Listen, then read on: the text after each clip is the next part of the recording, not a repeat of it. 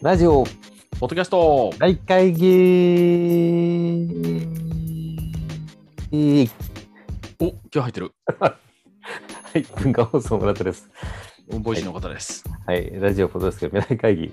これはですね、未来会議という名前の通りですね、ラジオ、ポッドキャスト、そして音声業界、音声配信、すべてを対象として未来をお探っていこう、探索していこうといううー一大会議プログラムでございます。お今日入ってますね。気合入ってますよ。うんななんたって、あのー私もですね、ラジオを盛り上げたい、音声を盛り上げたいという気持ちの日々えー動いてますから、うん気合は入ってるんです。おいいですね。入れていきましょう。気合い入れていかないと音声産業盛り上がりませんから。盛り上がりませんからそんな中でね、非常に地味かもしれないですけども、一つトピックスをのお伝えしたいなと思ってまして、うんあのー文化放送が、えー去年ですね、去年というか2020年ですね、2020年に戦後75年スペシャルっていうので、ドキュメンタリー番組を作ったんですね。うんうんうん。で、えー封印された真実、軍属ラジオっていうドキュメンタリー番組を1時間の作ったんですよ。軍属ラジオ。はい、あの戦時中、まあ、ラジオが、まあ、なんていうんですかね、軍属、まあ、軍に属するような、まあ、いわゆるこう、うーん、戦争に加担するような、うん。あー動きもしていったみたいな、こう、自戒の念を込めた、えーうん。ようなドキュメンタリーなんですけども、うんうん。えー2020年に、えっと、ギャラクシー賞っていうのを取ったんですね。うんうん。ギャラクシー賞っていうのを取って、えーギャラクシー賞取ったんで、夏に再放送したんですよ。見事ギャラクシー賞を取りました。って再放送して、うん。そしたらこの前、えー年末にですね、えー2000あ民間放送お日本民間放送連盟賞のラジオグランプリっていうのを取ったんですよ。全国のラジオの中で一番、まあ、優秀賞ですみたいな賞なんですけども、それを受賞したんですよ。うん したんですよ。で、まあ、いわゆるこのラジオ、あの、その、えーギャラクシー賞に続いて、またこの同じラジオの、ラジオの中ですけどね、ラジオ、民民放の中のラジオグランプリっていうのをして、また再放送したんですね。うんうんで、これあのーえっ、と、ラジオグランプリを取ると、全国、全国99局のラジオ局で放送されるんですよ。なるほど。ううん、だからあの日本放送だろうが JF だろうがあーあすごい北海道だろうが沖縄だろうがっていうので放送されるんですよ。ラジそれオグランプリなんでは誇らしいことではある。誇らしいことではありますよ。誇らしいことあスポンりますよサーとかはどうするんですか、それは。もう無料で流れていっちゃうって感じなんですか？あこれはスポンサー関係ないですね。もうラジオ業界のためにっていうことで。なるほど。あのーまあ、この全国の民間放送の中で、まあ、作品を出し合って、こ今年はこれがラジオグランプリでした。じゃあみんなでこれ鑑賞しましょうねっていうことで、うんあのー各局で、えー時間を割いて放送するんですけども、うんで、何が言いたいかというと、この、まあ、2000去2020年作ったこの軍属ラジオっていうのは、もちろんそれはあの、あのまあ、非常に聞き応えのある骨太の作品で、ぜひ今、ポッドキャストでも配信してますので、聞いてもらいたいんですけども、うんうんその作品そのものというよりは、ラジオドキュメンタリーっていうのなんですよ。ラジオドキュメンタリーって、やっぱりなかなかこう、本数作れないんですよね。手間暇かかるし、めんどくさいし、うんあのーね、こう、スキルも必要だし、だけど、なんていうんですかね、こう、ラジオとか音声文化のためには、がなくてはならないものかなと思ってるんですよ。なるほど。たまには。うんうんっていうのは、僕もあの、まあ、個人、私事で恐縮ですけども、うんあのかつてあとラジオドキュメンタリーを作ったことがあって、うんあのそのラジオドキュメンタリーが、その、えーまあ、ラジオの民放連の、おまあえー優秀賞みたいなのになったことがあって、うん。非常にそれを個人的に思い入れがあって、まあ、つまりラジオとか音声とか聞かない人が、なんかこう、30分でも1時間でも聞いて、あ面白かったな、よかったなって思えるい入り口を作るってすごい大事な話かなと思ってて、もちろん芸人さんの話とか好きなアーティストとかってもあるんですけども、なんかドキュメンタリーみたいなので入り口ができたらすごいいいなって、まあ、理想論かもしれないですけども、僕には思ってて、あのそういうものもあるよっていうのは知知ってもらいたいなと思ってるんですよ。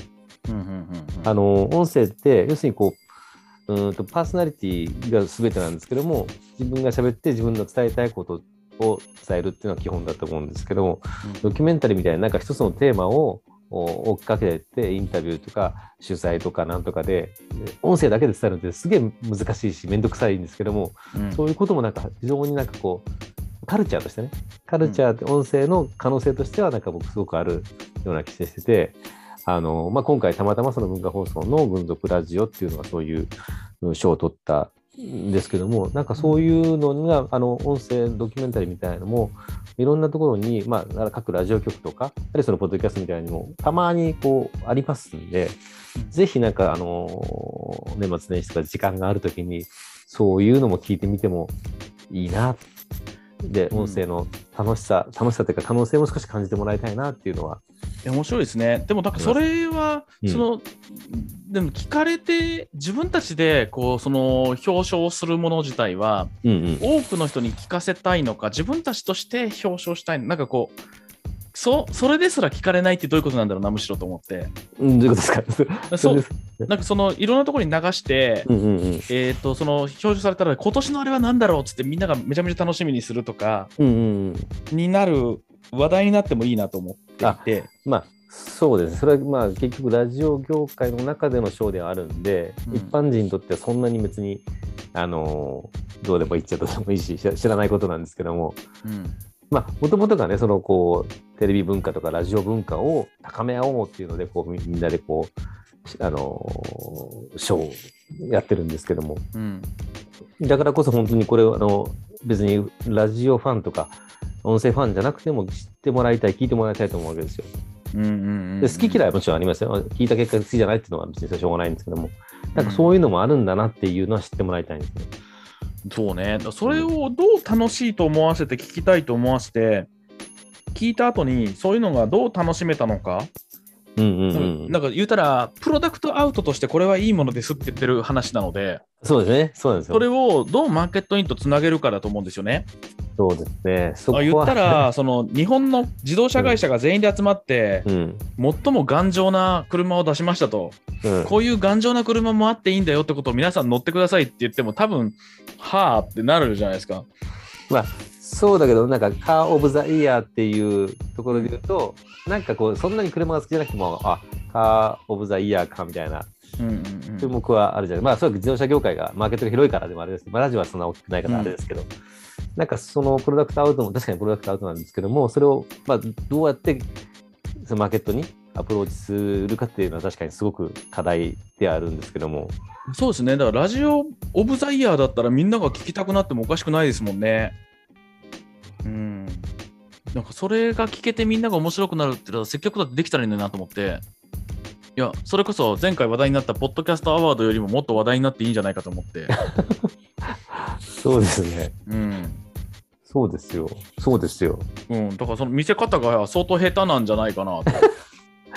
あの、これはあのーまあ、各局の問題ももちろんありますけども、うんそうですね、あの内向きだったってありますね、もともとは。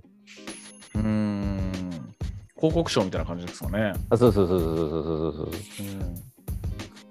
でも写真家の方がまだなんかピリッツァー賞みたいなのあるじゃないですか。なんかすごいはいはいはい。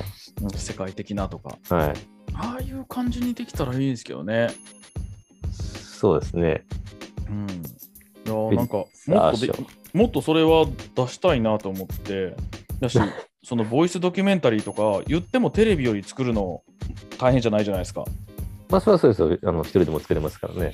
うんうん。ドキュメンタリー、ちょっとあれですね、なんかうまいことやって、どれぐらい聞かれるのかとか知りたいな。出しますか、ボイシーでも。うん。もし増えたらいいですよね。うん。ユーザーの反応が取れないからよりわからないんだと思うんですよ。そうですね。取れないですね。取りにくいですね。まあ、あのー連続性のものでもないですし、単発ですし、うん。あのーお便り募集って感じのものでもないですから。なんか、あの、歴代の、うん。その、賞を取ったやつをうん。全部並べていくチャンネルボイシーってできないですかね？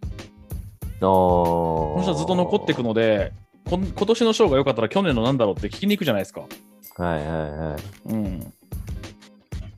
そうですね。あのーこれまた難しいのは、あの、まあ、文化放送でもその軍属ラジオもそうですけども、ドキュメンタリー、あのポッドキャスト出してるんですけど、全部再編集してるんですよね。うん。あの、権利の問題で。うん。あの、放送で出す前提で作ってるので、あんまり配信のこと考えずに作っちゃったのが、作ってたんですよ、今まで。うん。だから、こう、音楽とか、そういうものは、全部こう、編集し直してるんですよ。うん。うん。うん。だから過去のものが結構そういうものが多いのかもしれないです。だから出しにくいものが多いのかもしれなんだよ、もういいじゃん、出したら。ない。いや、だから、もう、いいんですけど、お蔵入りした方がもう社会にとって害じゃん。もうなんかね、得がないですよね。権利の、権利の問題です、権利の。なんか権利の人にもう権利を放棄してもらったらいいんですよ。あ、その辺の話になるとね、結構深い話になりますね。あそうなんだ。なんか日本のために権利保険お願いしますって。でもそうですよね。うん。あのーなくなっても意味ないんだよ。かは、そのパブリックドメインって言って、この権利、みんなのためになるんだったら、みんなのために出そうっていうのが基本思想なんですよ。うん。で、日本はちょっとそうじゃないんですよね。あのーやっぱ権利、特にその音楽、著作権っていうのはすごい強くて、ジャスラックの管理してるものが多いんですけども、うん。そこが結構ね、あのーですね。もちろん、あの、基本的にはそうですね。みんなのためになるんだから出した方がいいってだからもうラジオ局全員で、ジャスラックに出てる音楽は使いませんって言って宣言したいんじゃないですか。うん まあ、そうですね。うんそんな方法もあるかもしれないですね。うん。そうですね。あの、まあ、まず、ジャスラック自体が別に悪いことしてるわけじゃないんで、ジャスラックは別にちゃんと正当な権利を、あの、代行してくれてる会社さんなんで。うん。まあね。まあでもねでも、そうですよね。でも過去の、そうなんです過去の、えっと、本当にドキュメンタリーとかラジオドラマってすっごいクオリティの高いのがあるんですよ。うん。でも出せないんですよね。うん。出せないっていうのは、その作業コストに見合わないっていうのがあって、あのー放送で出すのことすらもうちょっとこう大変なんですよ。うん。ましてやその配信とかインターネットに出すっていうのを結構ちょっと大変ならちょっと今ある課題ですね。社会課題ではあるんですね。うん。いやー、そこなんもう変えましょうよ。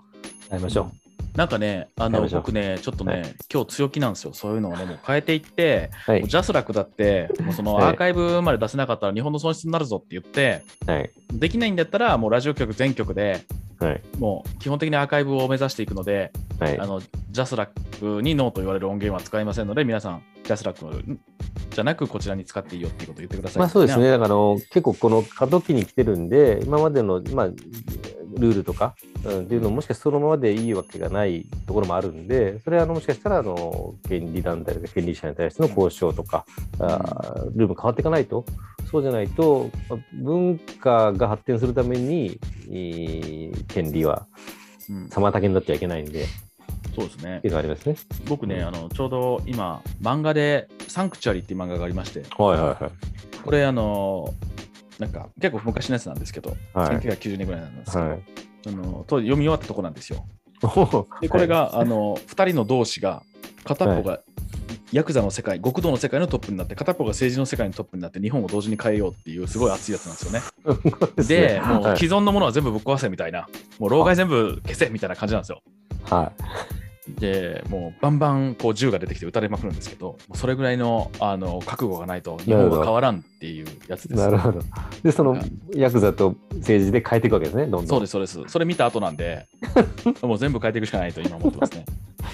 それぐらいの勢いで、サンクチュアリの勢いで変えていくしかないと。そうそうそああ。わかりました。なんかちょっとあの勇気と希望が持てました。細かいな。りがとうございます。サンクチュアリ、私も読んでみます。ぜひぜひ。ありがとうございます。でもぜひ一度のお時間ある方は、あのうんえーポッドキャスト QR、文化放送のポッドキャスト QR で、あの、軍属ラジオもぜひ聞いてみてください。ぜひぜひ。はい。ありがとうございます。ありがとうございます。